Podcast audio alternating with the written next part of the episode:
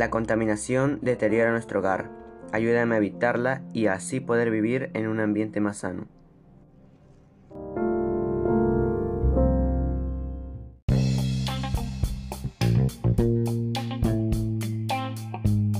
La acumulación de la basura provoca enfermedades y contaminación del suelo.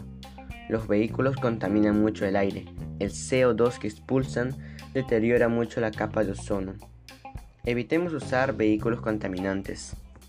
Las industrias y las fábricas explotan los recursos de la tierra, lo que hace que se contaminen el suelo y el mar. Asimismo, al mismo tiempo, el humo contaminante que expulsan contamina el aire. La incineración de los residuos orgánicos y el uso de productos de base química provocan el calentamiento global y el cambio climático.